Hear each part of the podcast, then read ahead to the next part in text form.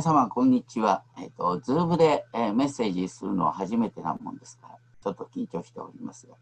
でも皆さんの顔が少しずつ見えて、えー、感謝でございます。先週からですね、え毎日のようにコロナ感染者数の急増が報じられ、人々の恐怖心が煽られ、その挙句ですね、こういう事態になったのは、菅総理大臣が悪いのか、小池都知事が悪いのか、などという議論が巷を行き交っています。アメリカでは前代未聞の議事堂の選挙騒ぎが起きました。このような激しい憎悪の背後にも恐怖があります。その中でドイツのメルケル首相は在15年目の年末の国民向けの演説で、こんな趣旨のことを言っていました。私たちは今回のパンデミックを通して、共同体意識を深めることができました。一人一人を大切にするという思いを培うことができました。ドイツでは日本の10倍以上の死者数死者数を毎日出しています。でもそういう中で恐怖と恐怖を通して愛と希望が生まれていると国民を励ましています。メルケルさんは昔ですね、共産で牧師の娘として育った。そういう背景から、この危機的状況の中で何度もですね、国民に本当に優しい励まし合い、団結を訴え、そしていたわり合うということの大切さを教えています。ですから、恐怖心が互いへの非難を生むのか、反対にいたわり合いを生むのか、そこに一人一人の信仰が表されています。昨年ですね、あの、恐怖からの解放者イエスという題で、このヘブル人の手紙の主役と解説の本を出版させていただきました。えっと、326ページあるんですが、その本の内容たった30分でみんなにお分かちしたいと思います。ね、本買わなくてもいいよ。でも買ってくれたらありがたいです。まあ、とにかくですね、この本のタイトルをですね、実はもともとね、あの2章の14節15節のところからですね、死の恐怖の奴隷状態からの解放者イエス、死の恐怖の奴隷状態からの解放者イエスとしたかったんですけども、えっと、出版社も家内もですね、そのタイトルはちょっと長くてくどくて暗すぎると批判されて、で結局ですね、あのこのようなあ恐怖からの解放者イエスとしたんですけども、今読まれました2章14節15節に記されているように悪魔の働きは人々を死の恐怖の奴隷状態につなぐことです。そして恐怖の奴隷となっている人はそこに争いを生み出します。一方、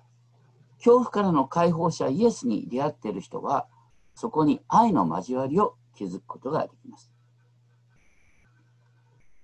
それにしても、この死の恐怖ということがありますが、激しい悩みを抱く人は、時に死ぬことを自分から願ったりしますけれども、でも、死っていう言葉は、すべてを失うことのシンボルです。私たちは死において、家族や友人と引き離され、それまで築いてきたもののすべてを失います。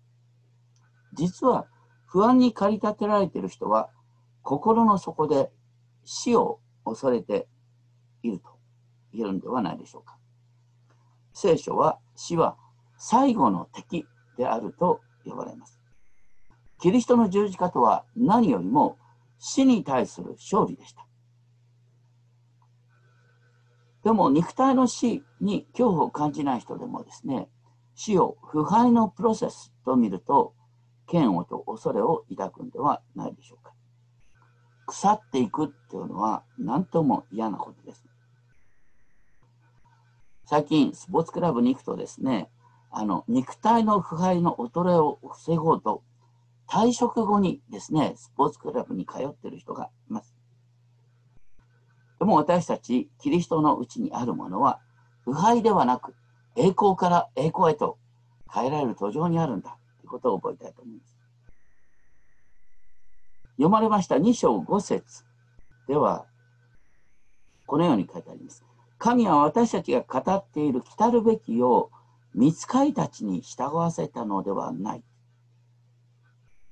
これは、ね、来たるべき世と今の世との対比がある。今の世は見つかりたちに従わされられている。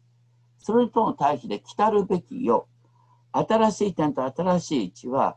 私たちがクリスチャンがキリストと共に王となって治めることを描いている世界です。私たちは最初、人間はエデンの園を治めていた。喜びを持って。同じように私たちは新しい天と新しい地において働く喜びや芸術的な喜び味わいながら世界を治めるんだ。私たちは見つかりをも裁くものになるんだ。見つかり以上に高く引き上げられるんだ。それが来るべき世なんだって書いてあります。そしてヘブル書のこの箇所ではですね、詩篇8編が2章6節から8節で引用されます。詩篇8編というのは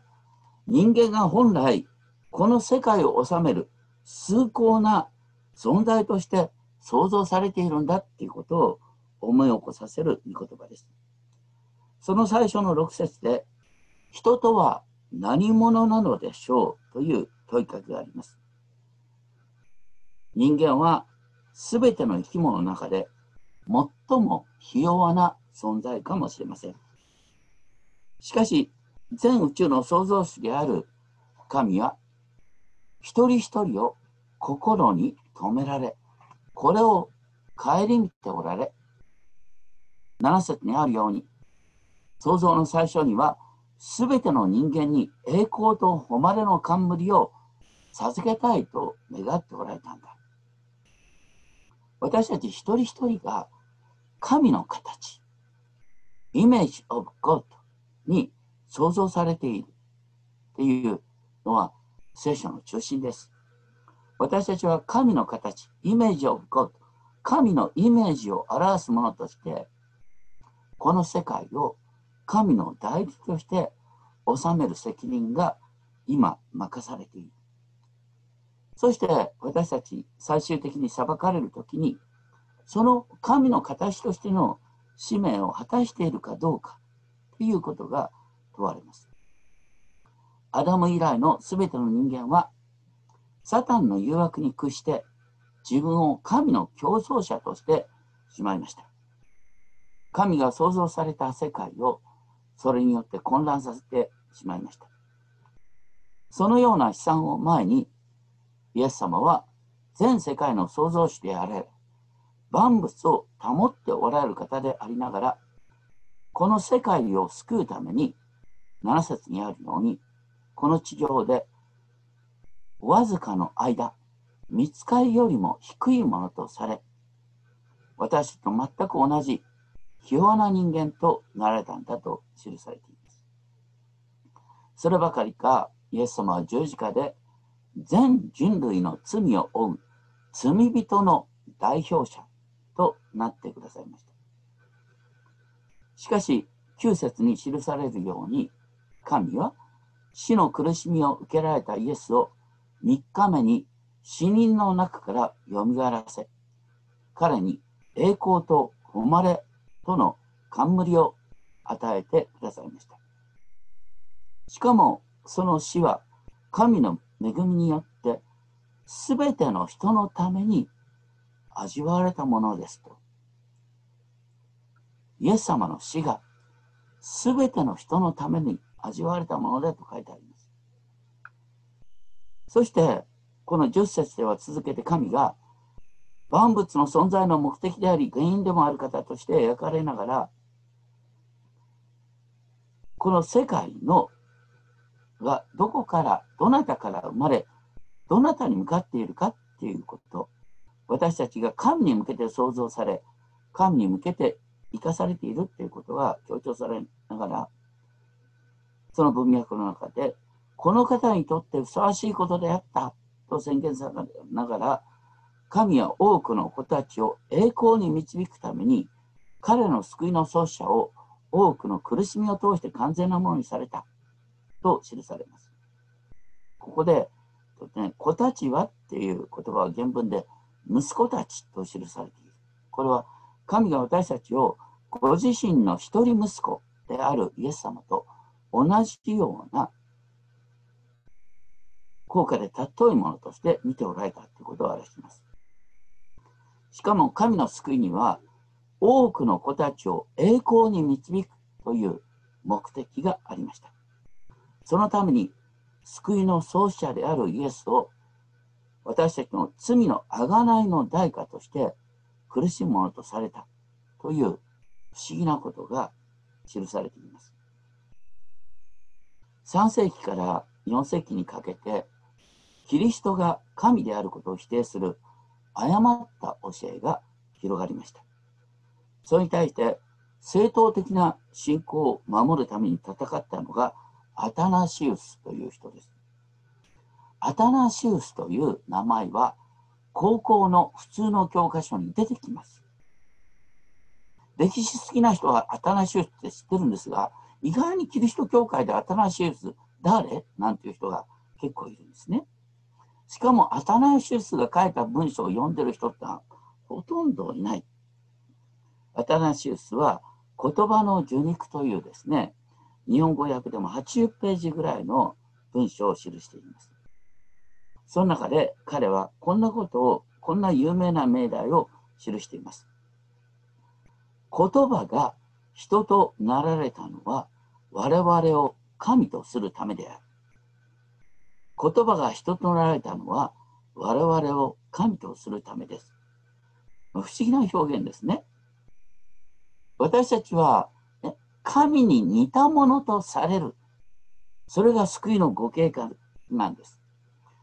言葉である。イエス様は言葉、創造主である言葉と記されている。その言葉であるイエス様が私たちと同じ人間となったのは、私たち人間が神と似た存在へと変えられるためであるということなんですね。これが分かるときに、このヘブル書のテーマね、本当に神である御子が人間との姿となったんだ。それは私たち、この罪人の人間と一体となることによって、私たち罪人が神の性質に似たものへと栄光から栄光へと変えられるためなんだということをヘブル書が強調しています。そのことが11節で生とする方も生とされる者たちもすべて一人から出ている。生とする方っていうのはどなたでしょうか？生とする方はイエス様です。そして生とされる者たちっていうのは私たちです。生とするイエス様、生とされる私たちもすべて一人のアダムから出て、また神から出てる。両方の解釈があるんですけれども、とにかくここで言ってることは、私たち一人一人はイエスの兄弟であるんですね。そして12節でですね、私はあなたの皆を兄弟たちに語り継げるっていうイエス様ご自身がね神の皆を兄弟たちに語り継げる。私たちを兄弟と呼ぶ。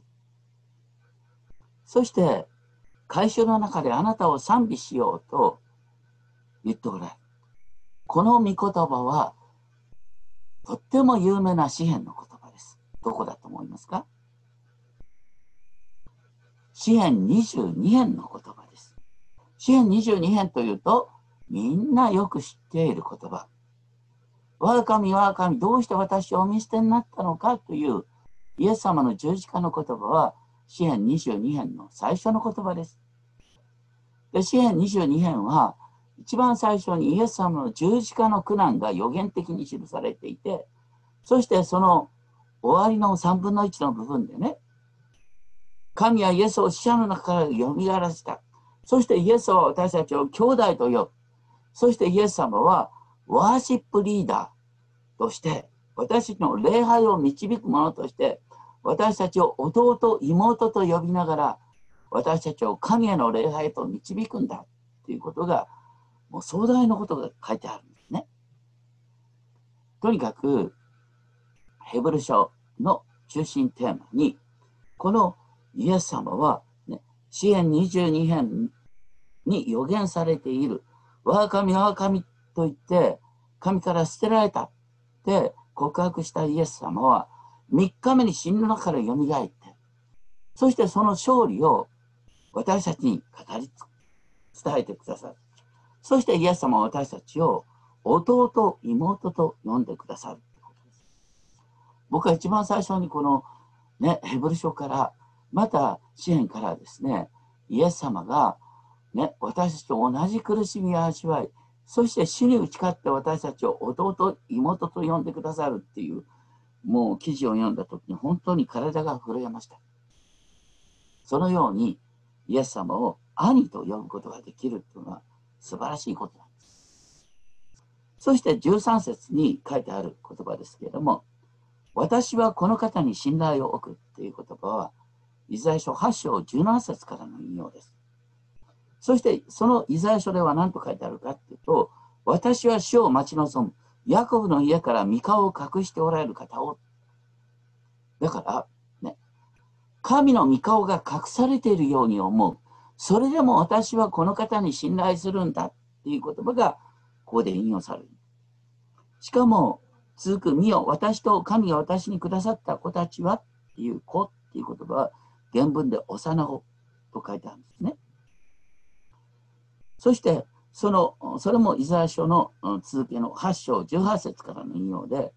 ね、シオンの山に住む万軍の主からのイスラエルでの印となり不思議となっている。実はイエス様と私たち、ね、イエス様と私たちは、ね、本当に不思議なんです。もう神様の喜び、それがイエス様と私たちが一体のものとされてっていうことが、このイザヤ書で引用されている。イエス様は、ね、こんな出来の悪い、ね、私、ちょっと出来のいい皆さん、それを、ね、妹、弟と呼ぶことを恥となさらないんだとおっしゃっている。しかもですね、イエス様は兄として、ある意味で私たちの先駆けとして苦しみを通っておられる例えばですね、あの、火の中に飛び込む救助隊の人がいたとする。救助隊の隊員は、ね、リーダーが全部、ね、苦しみだとか危険を全部分かってると思うときに、リーダーの声に従うことができる。イエス様は私たちの先駆けとして、もう一番苦しいところを通っていかれた。だから、私たちはイエス様に従うことができるってことなんですね。そのことが14節で、子たちが皆血と肉を持っているので、イエスもまた同じようにこれらのものをお持ちになりましたと記されている。世界の創造主である方がご自分を低くして私たちと同じ血と肉を持つ体となってくださった。これは王様が奴隷となるっていうことよりもはるかにすごいことです。血と肉を持つっていうのは、飢え、渇き、山になり、やがて死んでいく不自由な体を持つことを意味します。神様にとって唯一できないことがあるように思うんですが、何だと思いますか？神にできないこと。それは神は死ぬことができないです。神は死ぬことができない。だから神であるイエスは死ぬことができる体となるためにマリアから生まれ人間となったんだ。そして神が死ぬことができる体になることによって死の力を滅ぼそうとされたっていうことがここに書いてある。ところで人間が死に支配されるようになったのは人間の母エヴァがその木は食べるのに良さそうで目に親しくその木は賢くしてくれそうで好ましかったという目に見える欲望に負けて滅びるものとなった。その後欲によって滅びるという原理が全ての人を支配しています。神様が創造された美しい世界は人間の欲望によって救い難いほどに腐敗してしまいました。その原因は神の形に創造された人間が神から離れて生きよ生きるようになったためです。人間の腐敗は教えや悔い改めで癒し難いほどに進んでいた。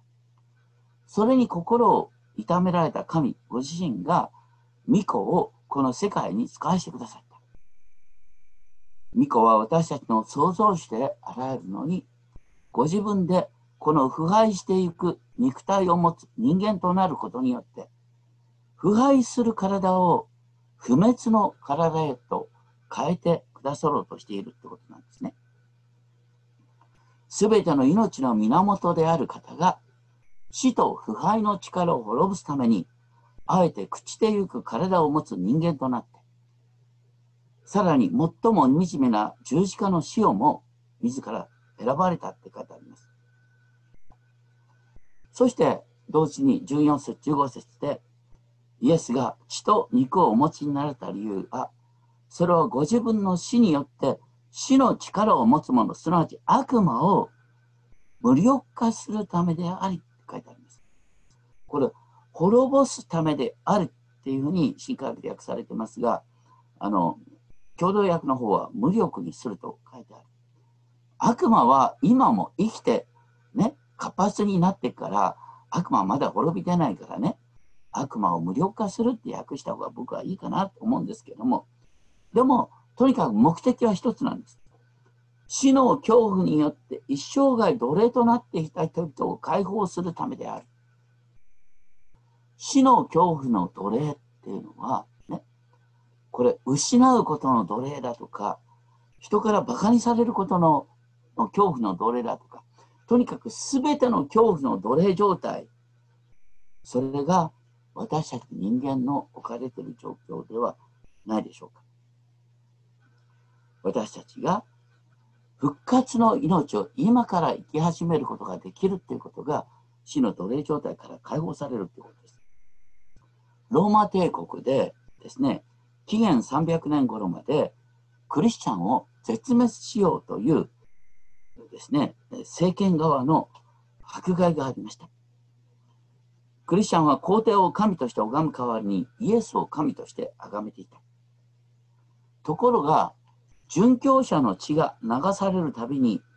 クリスチャンの数が爆発的に増えていくっていう不思議がありました。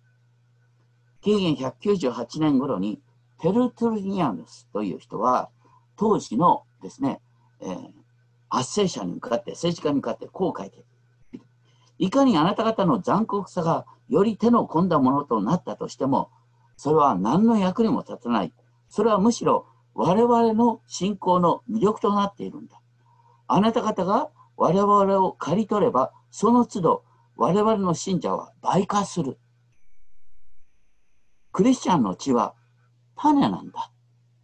クリスチャンの血が流されるたびにクリスチャンの数が爆発に増えてきてる。あなた方は迫害することによって私たちクリスチャンを応援してるんだ。なんていう皮肉を語った。それはどうしてかというとね、クリスチャンがもうすでに復活の命に生きているから死の脅しに屈しない。どんな人でもね、死の脅しに屈しない人間を見ると感動するんですよ。クリスチャンがもうすでに復活の命を生きてるっていう状態状態を見てみんな同じようなね同じような永遠の人に生きたいと思って、みんなクリスチャンになるようになってったって話なんですね。現代の日本に幸いそのような大迫害はありません。ただ、このコロナ、新型コロナ危機っていうのは、それを通して私たちの生きた生き方をあらわにします。日本でもっと報道されてほしいと思うんですけれども、ね、たまに報道されることがありました。NHK で年末にも報道されてましたけれども、ニューヨークでですね、本当に大変な病院の悲惨な状況が起きたときに、アメリカ中から看護師が集まってきたんですよ。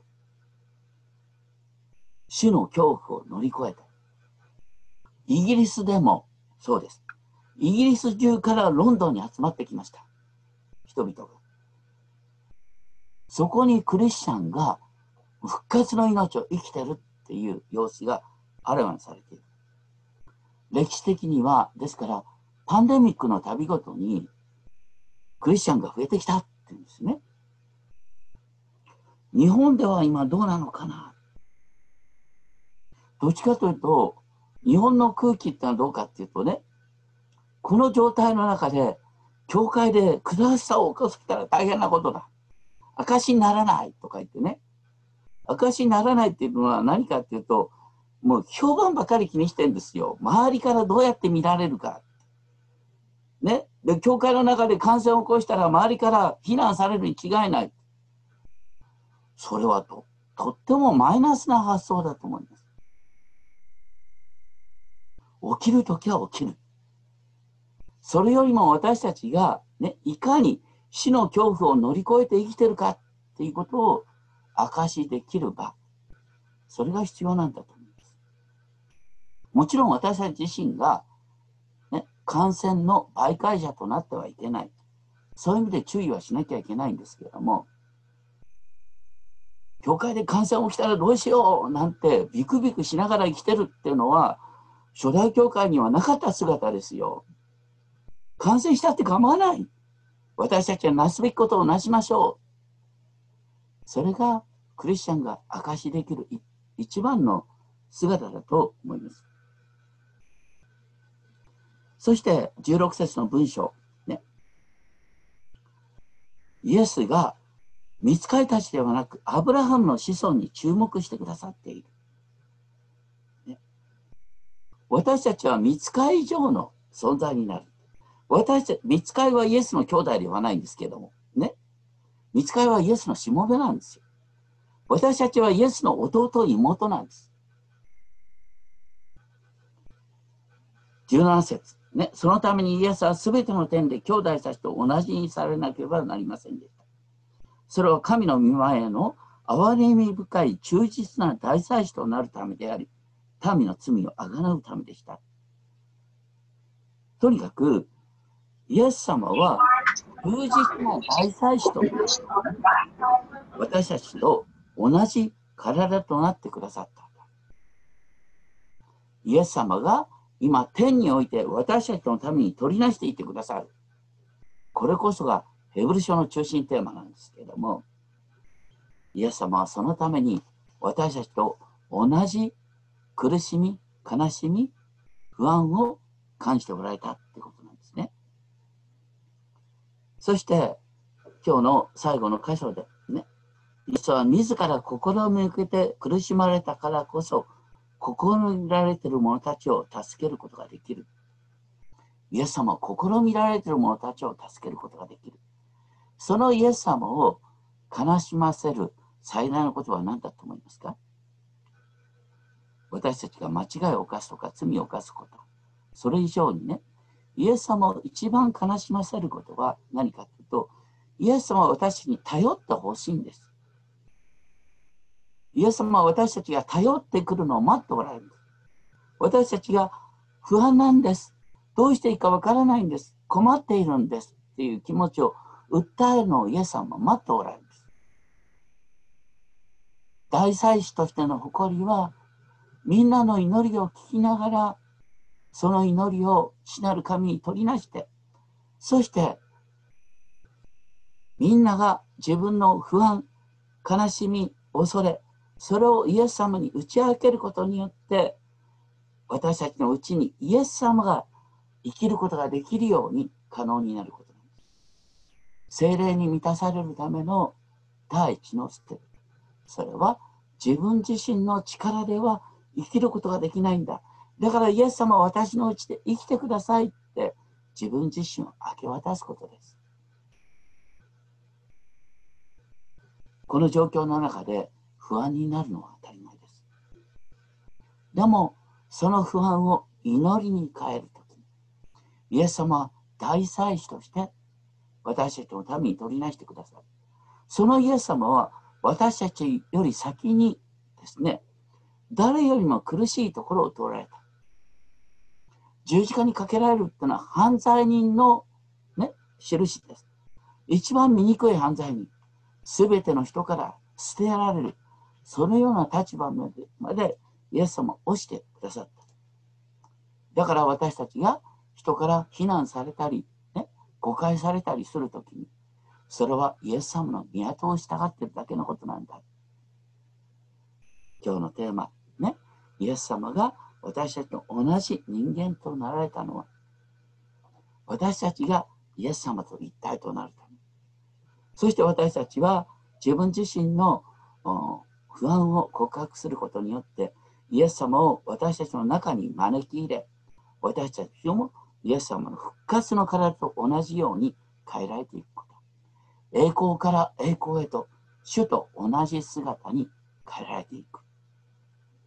そのためにイエス様は私たちと同じ人間となってくださった。イエス様に不安を訴えることによって、私たちは恐怖の奴隷状態、死の恐怖の奴隷状態から解放される。私たちは知らないうちに恐怖の奴隷になっていないか、そのことを本当に問い直してみたいと思います。恐怖心を告白するってことは、恐怖の奴隷状態から解放される第一歩ですお祈りをしましょう。天のお父様、私たちはしない知らないうちに恐れにとらわれています。そして恐怖の奴隷状態になりがちです。でも、大祭司であるイエス様は私たちが自分の恐れを、自分の悲しみを、自分の不安をあなたに訴えることを待っていてくださいます。イエス様はワーシップリーダーとして、私たちの兄として、死の力に打ち勝ち、私たちの道を備えてくださいました。私たちはすでに復活の命をこの地で生き始めています。どうか、そのように私たちが復活の命を今、この時から味わうことができるよう導いてください。どうかあなたが共にいて、東京武蔵野教会のに集うお一人お一人覚えてください。イエス様にある栄光の喜びを味わうものとさせてくださいますように。尊き主イエス・キリストの皆によってお祈りします。